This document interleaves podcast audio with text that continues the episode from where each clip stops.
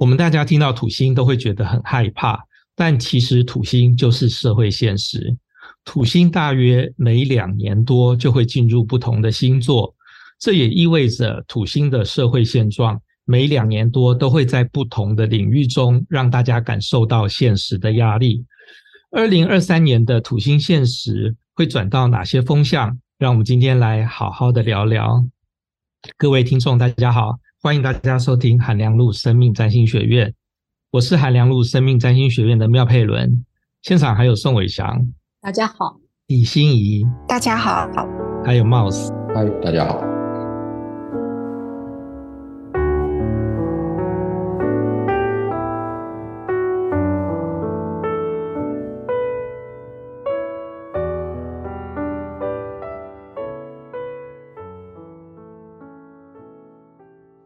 首先要跟大家讲个好消息，二零二三占星运势指南的电子书上架了。那之前呢，一直有一些听众、有一些读者很关心说，啊，好像纸本书上架，那电子书会不会有电子书呢？啊，那有电子书，而且现在已经上架了。所以说呢，各位听众，如果对这本对于二零二三的占星运势有兴趣的话，现在就可以去各大的电子书的平台啊去购买。那也很感谢大家。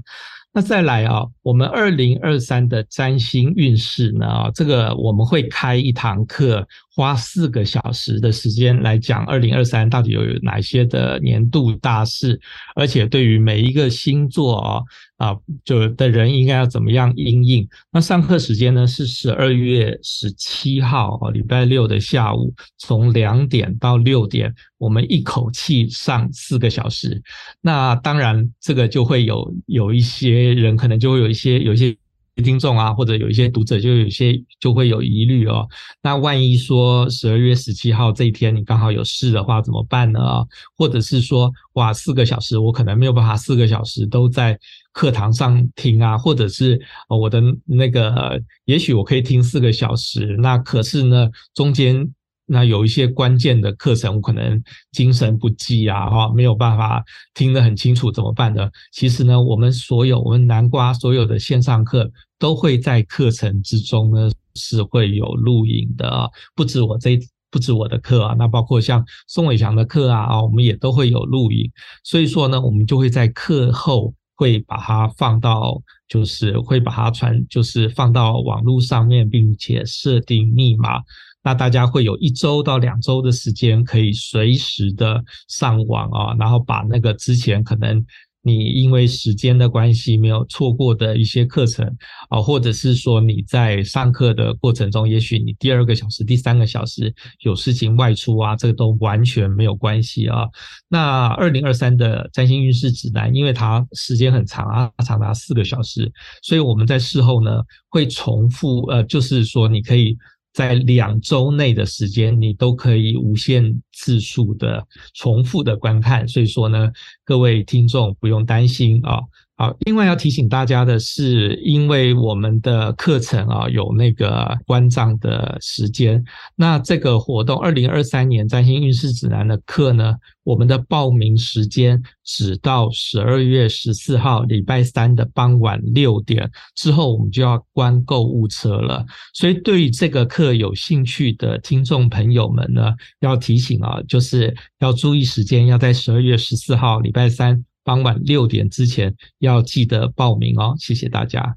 那另外呢，就是二零二三年的占星运势指南的课程跟书哦，这个会里面的内容是不太一样的啊，因为呢，我们在书里面，因为书它毕竟是一个白纸黑字啊，它有一些容量上的一些限制，所以说有很多的跟呃，比如说世界的大事，那尤其啊是有关于天海明的部分啊，因为它比较深入。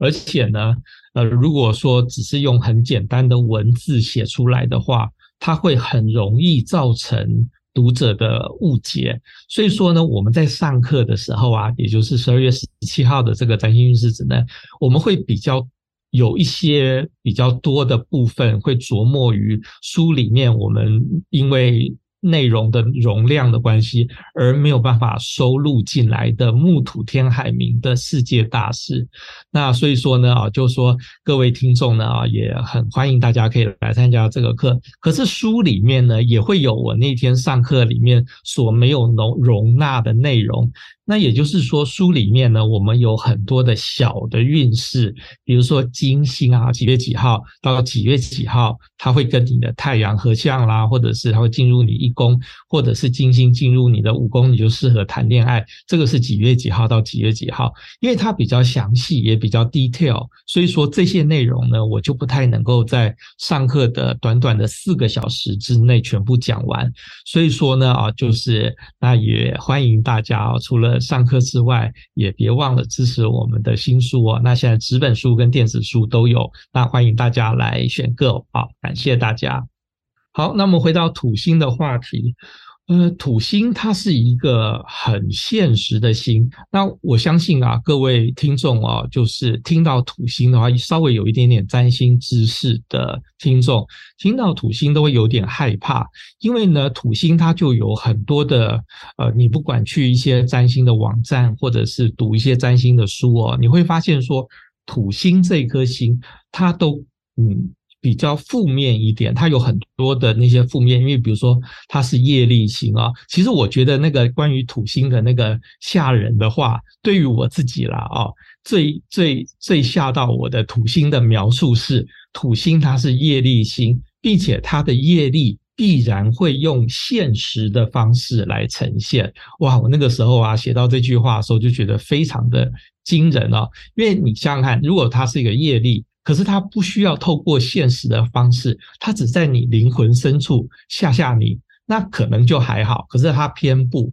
他要透过现实的方式来展现一些业力的压力，所以这听起来就很恐、很惊人啊。可是事实上，土星就是一种社会的现况。那我们活在现实的社会，所以当然必须要面对社会的现实啊。而只要你要面对社，任何的社会现实，你都会一定程度的感觉到压力。可是压力它一定是坏事吗？其实很难讲啊。我举个例子来说，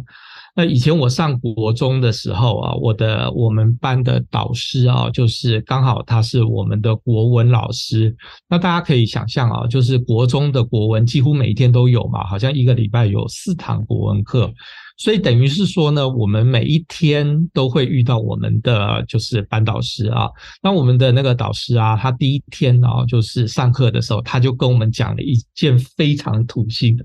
非常土星的事情啊，就是呢啊，他说呢，以后呢，各位同学，只要你们上我的课，我每一节课的第一件事情。就是小考，每一堂课我都有随堂小考。那么我每一次呢，我也不考多，我每一次就考五题啊。所以说呢，各位同学呢，就是那当然说，你如果考考得不好的话，他他就会写在联络簿里面，跟你爸妈讲说，你今天只考二十分什么之类的啊，一题二十分啊。五题一百分，那你今天呢啊？你如果说考个六十分啊什么啊，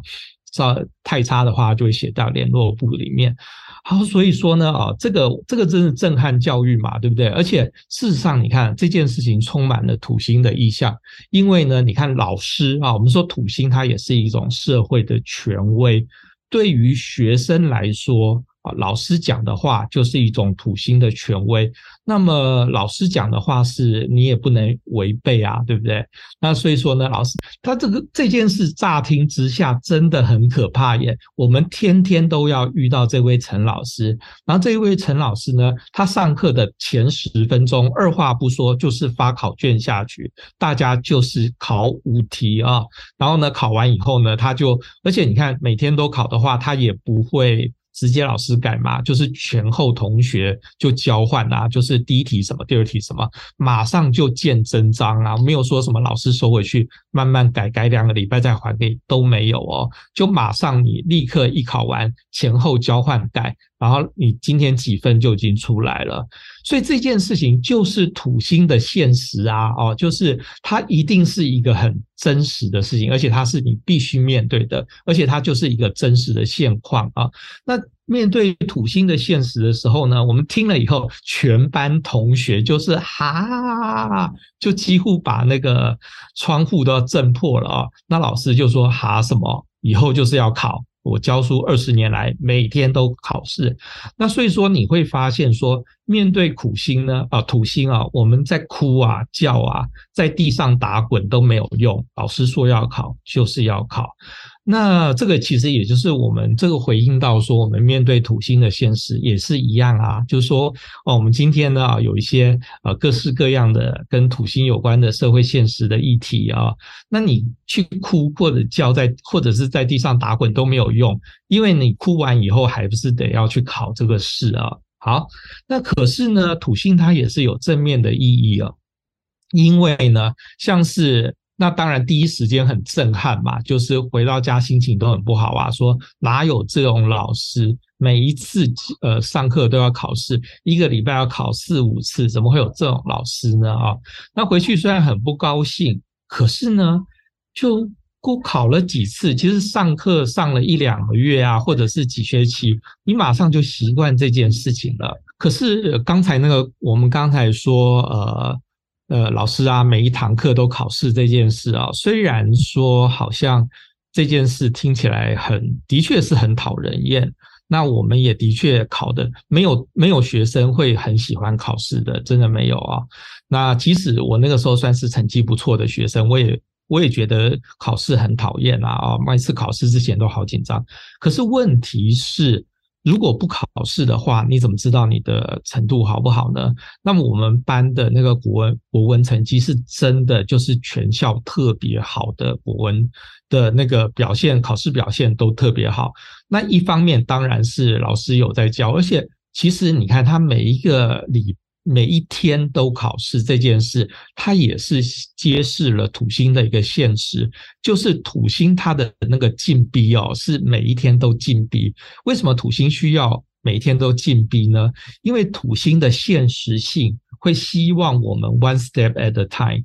我们会每一天走一小步，走着走着走着，你就会走到你的终点。它不是像天王星啊，或者是木星这种啊，它好像一次可以跨很大的步。土星它就非常的现实，它会告诉你说呢，哦。其实你也不用好高骛远，你一天能够走一小步就好了。那你也就像我们刚才说的那个国文小考啊，他也不期待说你你就一次就是可以在模拟考考个八九十分，没有，他就不期待你这些。他希望说你每一次每一天的小考里面，你都能够拿个八十分、一百分啊。那也因为说它其实是每天的小考，所以那个题目严格来说没有很难。所以说，你也可以发现说，土星当然会带来沉重的负担。可是呢，如果说你每一天都去好好的去面对土星的功课的话，你会发现说，其实拿个八十分或拿个一百分，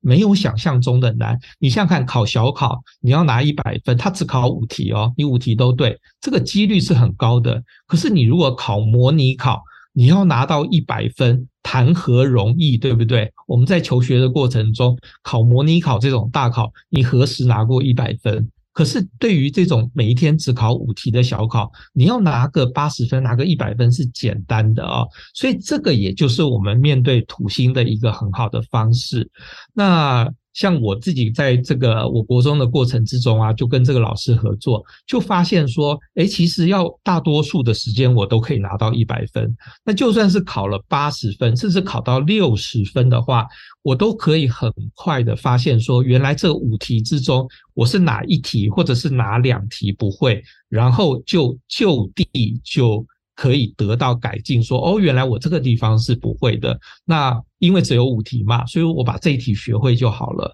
所以这个也就是土星的现实面的正面效应啊。那从土星带来的社会考验来说，我们可以知道说，我们会在日常的生活中有哪些地方是不切实际，或者是脱离现实。当然，我们人生中本来就有很多的事情是不。本来就是不切实际，它也我们有很多的时间是有脱离现实的必要。那我们会借由艺术啊，或者是灵性啊，来让我们满足这些需求。但是不能忽视的是，我们生存在现实的社会。如果一个人完全没有办法在社会呃现实中立足的话，他的人生也会很难的维很难维持下去。因此，认识土星还有正视土星，并且不要太怕土星啊，会对我们人生有很正面的帮助。至于土星是什么，我们接下来请李欣怡来跟大家聊聊。那讲到土星的话，我们就会想到联想到木星，木星跟土星两颗都是社会星，然后也是我们在呃判断一些社会主流价值或社会意识的时候，常常呃必须运用的两颗行星。那木星我们之前有提过，说它是美印。大家大在一个星座停留的时间大概是一年，那土星是两年半，所以我们可以想象，就是说，当木星或土星更换星座的时候，它所发挥的影响力跟作用力，它们的强度跟长度其实是不一样的。然后木星跟土星有很多相对的地方，比如说讲到木星，我们就会想到，呃，嗯、呃，比方说扩。扩大的扩大，或者是倍增的效应，或者是说自由，或者是说快乐，然后或者是说一些呃名呃好的声乐名声，或者是。我们讲常讲的一些贵人资源，我们都会联想到木星。那土星刚刚其实佩伦有讲，大家就会觉得有很多的责任呐、啊，或者是说社会的制约、社会的传统，或者是一些权威，甚至是呃我们可能在人世间社会上走踏行走的一些必须要遵循的人间法则，这些都是跟土星是很有关系的。然后刚刚讲到就是土星的业力部分，当然大家听到都会很抗拒，可是它就有点像是。呃，它的业力的概念，我觉得它有点像是我们，比方说进大学，然后每一个科系都会有他自己指定一定要修的必修课，然后这些必修课啊，你一定要修到过，如果被当掉，就是要一直修，一直修，一直修。如果你的必修课没有过的话，你是完全没有办法毕业的。所以我觉得土星它的业力学习，它其实也有一点这种概念，它给你的功课是呃。你的灵魂达成你自己设定的特定目标，或者是说你期望达成的一些人生目标，所赋予你的功课。虽然说我们可能在我们自己目前就是还不清楚的状态之下，会对它有所抗拒，但是土星它就是一个一体两面的状况，就是说我们看到的。最初接触到土星的一些力量的时候，我们会觉得它是阻碍我们的大石头，或者是一个很碍眼的障碍物。但是，如果我们真的有从土星带来的一些教训跟功课学习的话，其实它也是让我们成长，然后让我们成熟，甚至是增加我们智慧一个很重要的力量。比如说像，呃，最近几年大家都很流行重量训练嘛。那重量训练，它其实就是透过给你的身体施加阻力跟压力，然后来锻炼你的。锻炼跟强健你的肌肉，尤其是其实像之前我看一些呃影片，或者是说一些文章，他们都会很建议就是年长者去做一些肌的重量训练。那那个目的就是为了说，呃，尽量保持年长人士他的肌力，还有他身体的一些耐力跟灵活度，然后避免他老化跟退化的速度太快。那大家都知道，就是说可能年纪大的人，他的肌肉流失速度很快，或者是说他的骨骼退化速度。很快，那这些一旦影响了他的日常起居或者是行走，会导致他的健康急剧恶化。所以我觉得，但是这些重量训练，它也是要透过就是持续不断的练习，然后去忍受这一些训练所带来的压力跟辛苦，然后才有办法。得到说我们保持我们身体健康所需要的肌力、耐力这样的成果，那我觉得土星它其实就是有这样子的概念。那大家会觉得说，呃，可是我就是觉得土星的功课很麻烦啊，我不想理它，不行嘛？就是，但是。我们在看一些理财的节目或者是文章的时候，都会讲说，你不理财，财不理你。可是土星不是这样子，土星不是说我们对他视而不见，或者是我们对他逃避，他就会走开，他就是会一直在那里，然后等你写完这个功课，或者是说等你学完这个功课，他才会真正的结束，然后转化成为你的智慧，或者是说你的灵魂学习的一个部分，才会完结它的影响力。这个是土星的部分。刚才信仪讲得很好，诶，土星就真的是一种重量训练哦。就像我这种呃经常去运动的人，就会很理解说重量训练是真的很重要啊。就是大家，你如果说你需要你的步伐哦，就是即使像我是学跳舞的人。就重量训练也非常的重要。那当然说，对于其他的呃，就是你不管做任何的运动啊，你有一些肌肉量的扎实的累积啊，就做重量训练，它最重要的是让你的全身的肌肉是一个扎实的肌肉，而你有了扎实的肌肉，你想要跳更高啊。或者是你想要跑更快，这些都是根呃，就是根源于你很扎实的一种重量型训练累积出来的肌肉量啊。那土星，我们刚才说土星的业力啊，哦，其实土星业力是分成两种哦，就是呢，一种它是一种与生俱来跟过去式有关的债。那这怎么说呢？就好像说你过去式啊，就是我们每一个人都一定会有一些。身体上比较弱的地方啊，就是说你可能是呃，比如说像有的人，像我自己的话是，我的那个问题是我心跳非常的快，然后血压算是偏高哦。那这些其实不是那个不是我后天的问题哦，而是我先天，因为那个我小时候啊去。去量那个去医院啊，就是每次做体检的时候，我的心跳，因为我爸爸是医生嘛啊，那我那个我做体检回来的时候，我爸爸就会看我的那些体检表，那我爸就会说说呃，像我的心跳的话，我的平均的心跳是九十几下啊，那我爸爸就看到这个就说，因为我小时候不懂，可是呢。那个就是我爸看以后就跟我说：“哦，这个是我们家的男人很正常的这个心跳数，所以你以后啊去那个去去，比如说你去医院啊，或者是什么医生跟你说你的心跳好像很快的时候，你不要觉得很紧张哦，因为像像他从他在。”十几岁、二十岁、三十岁、四十岁的时候，心跳都是这个数字啊，就是我们家的人呢，心跳就是九十几下。那这个当然会有问题。他马上，我爸就告诉我土星的部分啊，所以说我需要比较多的时间去锻炼我的心肺。那锻炼这个花比较多的时间去锻炼心肺啊、有氧这些事情的话，我有机会在五十岁或者是六十岁的时候把心跳降下来。那对啊，那我就问我爸说：“那心跳为什么要降下来？既然是我们家的宿命啊，那那我为什么要降掉心跳？”我爸就说：“当然要降心跳啊。”因为呢，你如果心心跳一直跳这么快的话，你就容易得心脏病啊啊！那可是呢，它就是我们家的遗传，就是呢，我们家的家人，包括我弟弟啊，心跳都很快。所以说，那这个就是所谓的与生俱来的这种呃，跟土星有关的业力啊，它是它是没有办法解，像是基因，基因就是一种跟土星很有关系的一个东西哦。它你出生的时候你就有这样的基。基因啊，好，那再来呢？另外一种土星的业力呢，是我们出生以后，其实我们每一天的生活都是在造业啊。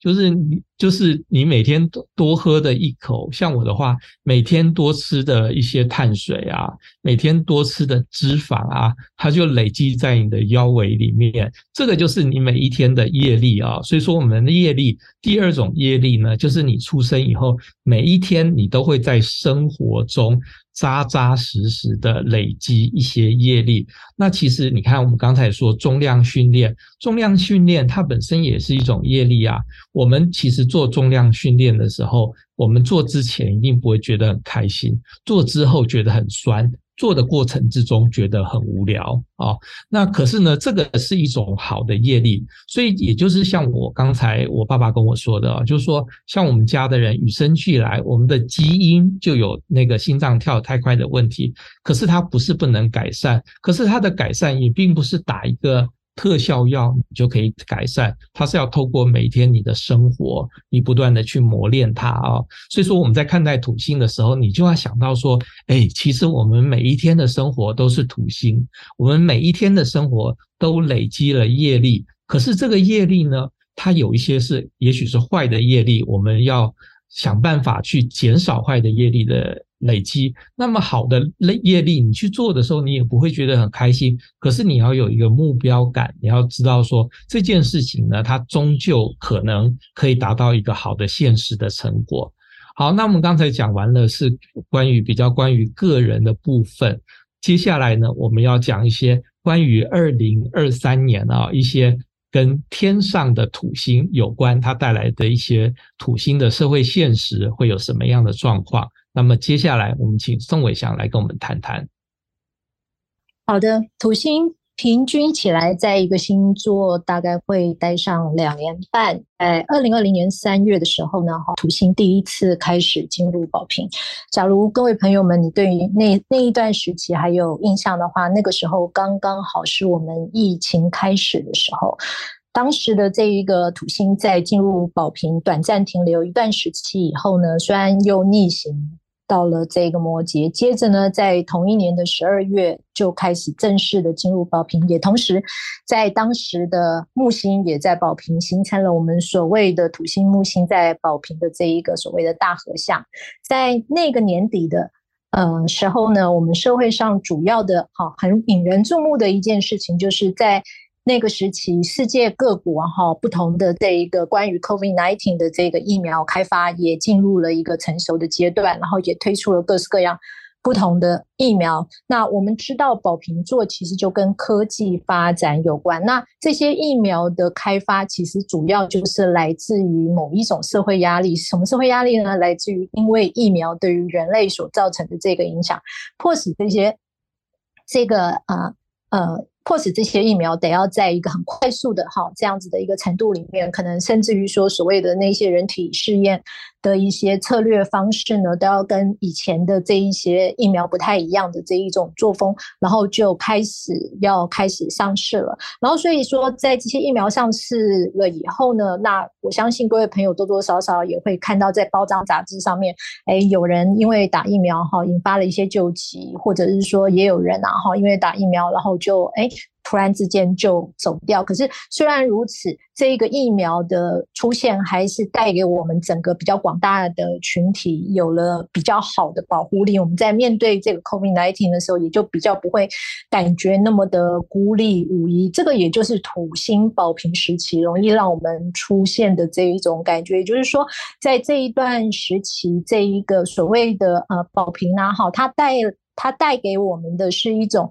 呃，所谓的科技的压力，可是它也会带给我们科技的保护，它也会让我们这一种宝瓶性的天马行空的这些想法，借由土星的能量可以落实化。不过，随着土星在宝瓶的这一个慢慢前进，一直到了现在，土星已经快要接近宝瓶座的这个中后期的时候，我们也发现。它同时也引动了宝瓶的其他的这一个议题，包括了宝瓶其实和突如其来的这一个啊灾难有关，好，或突如其来事件有关。所以，我们其实在这两年，我们也看到更多的这一个天灾，然后甚至于说宝瓶和所谓的革命性的这一种精神有关。所以，在这个时候，土星进入宝瓶的解释呢，我们可以把它看作是某一种土星所代表的权力意识。然后逼逼起那个宝瓶的革命精神的造反啊，那像这样子讲，可能大家会觉得很抽象。可是，假如大家去注意，在二零二二年从上海封控一直到现在，中国大陆哈一直在在用某一种所谓的这个比较集中管理的方式来处理疫情的这一种作风，然后慢慢的，好，他们在各地也都开始出现一些零星的这些民众。开始对于这一种呃所谓的隔离的现象啊，哈，表示了不满。然后甚至于说，在这个伊朗，我们也看到最近有所谓的头巾的这一个革命，哈，那这些都是属于这一个宝瓶精神的人民们，因为不堪土星的压力，然后在同时又受到了土星弱于宝瓶座的这一个呃激发哈所引动的这样子的这一种所谓呃类似革命的力量，或者是革命的力量。然后在接下来到了明年二零二三年的三月，土星会进入双鱼座。那我们可能都知道，双鱼座它是代表了一个梦想，代表了浪漫，代表了灵性，代表了艺术的星座。我们说，呃，只要是土星所进入的星座呢，都会是一个两面刃的现象。这个两面刃的现象是，它一方面可以去促进这个星座力量的成熟化，或者是现实化，把它更具体。然后呢，可是另外一方面，它也会对这个星座所代表的相关的议题制造现实社会的压力。所以说，当土星进入双鱼的时候呢，它可能可以把某些人脑袋里面原本比较不成熟的哈一些某一种远大的一种浪漫的一种愿景，或者是说对于呃某一些这一个呃心里面呢哈一直在。呃，维持的某一种内在的这个创作，可能可以把它具体落实出来，成为一个真正的作品，可能写成真正的小说，或者是画成真正的绘画。那这个是土星进双鱼的时候的一个比较正向的一个呃力力量的一个表现。可是呢，当它呃，表现出一个负面力量的时候呢，这个时候啊，哈，它也会形成对于所谓的呃双鱼性质的呃团体，哈，形成了一种压力。所谓双双鱼性质的团体，通常在我们社会上都是一种比较弱势的哈团体。或者是所谓的宗教哈相关的这一种团体，或者是这一种所谓的急难救助哈相关的这一个呃团体啊，然后可能这一些团体在接下来的这个两年半的这个过程当中呢，比较容易感觉到社会上面的压力。其实我们很容易就可以看到，在过去的呃这一年啊，哈那个我们也经验过木星进入双鱼的岁月，当木星进入双鱼的。这一个时期，我们看到，因为呃，乌克兰跟俄国他们彼此之间发生了战争，所以造成了大量的乌克兰难民，哈，就是进入了这一个呃其他的欧洲国家。可是当时因为是木星进入双鱼，木星双鱼的的时期，对于难民基本上是采取了一种良善的一种态度，拥抱的态度，甚至于提供社会资源的这样子的一个态度。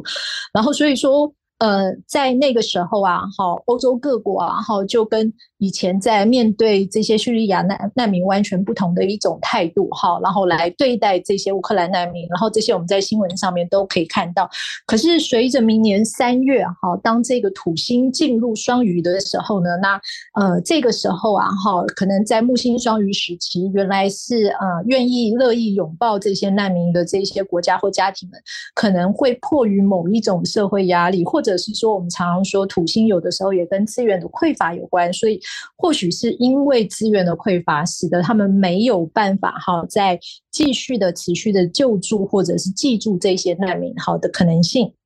也相对增加了。然后呢，土星双鱼时期啊哈，对于个人哈也会有一些负面影响，也就是说，他在这段时期啊哈很容易。呃，引动出我们自己内在某一种呃，自己觉得比较孤单哈，没有办法被人理解，或者觉得比较寂寞哈，或者觉得比较无助的那一个部分，而且这个部分会被引发出来，往往是来自于我们个人生活的这个呃外在环境压力，来自于某一些现实上面的这一个呃议题，然后所以说在。接下来的这一段时期啊，哈，也许也会有人，假如说是，呃，在面对压力比较不知道怎么样以正面的方式来处理的话呢，哈，也有可能会以。双鱼比较负面的方式来面对，比方说，哎，可能会去沉迷于酒精，哈，或者是说是开始每天就只是在那边看着短视频，哈，不愿意出去工作，以一种逃避的方式来面对这样子的这一个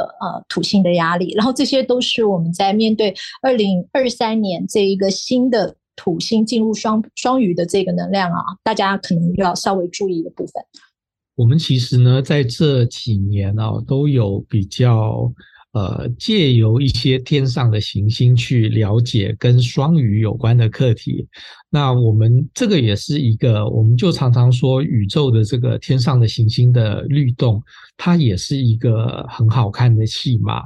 那我们。因为天上的星啊，随时都在往前走。那么天上星呢，每一颗星它走的速度也不一样。所以，我们其实你看，我们在有生之年啊，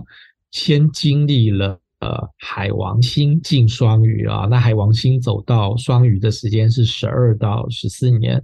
那又经历了我们在去年呢，经历了木星进双鱼啊，那木星因为它逆行的关系哦，所以它是半年加半年哦，所以加起来差不多是一年。那马上呢，我们在二零二三年的三月以后，又要经历土星进双鱼。那也就是说呢，我们在这几年在地球上的人类都借由了海王星进双鱼，那又借由了木星进双鱼，又借由呃二零二三年三月开始的土星进双鱼，我们会由海王星的面相、木星的面相以及土星的面相。去了解双鱼这个课程，其实也是一种非常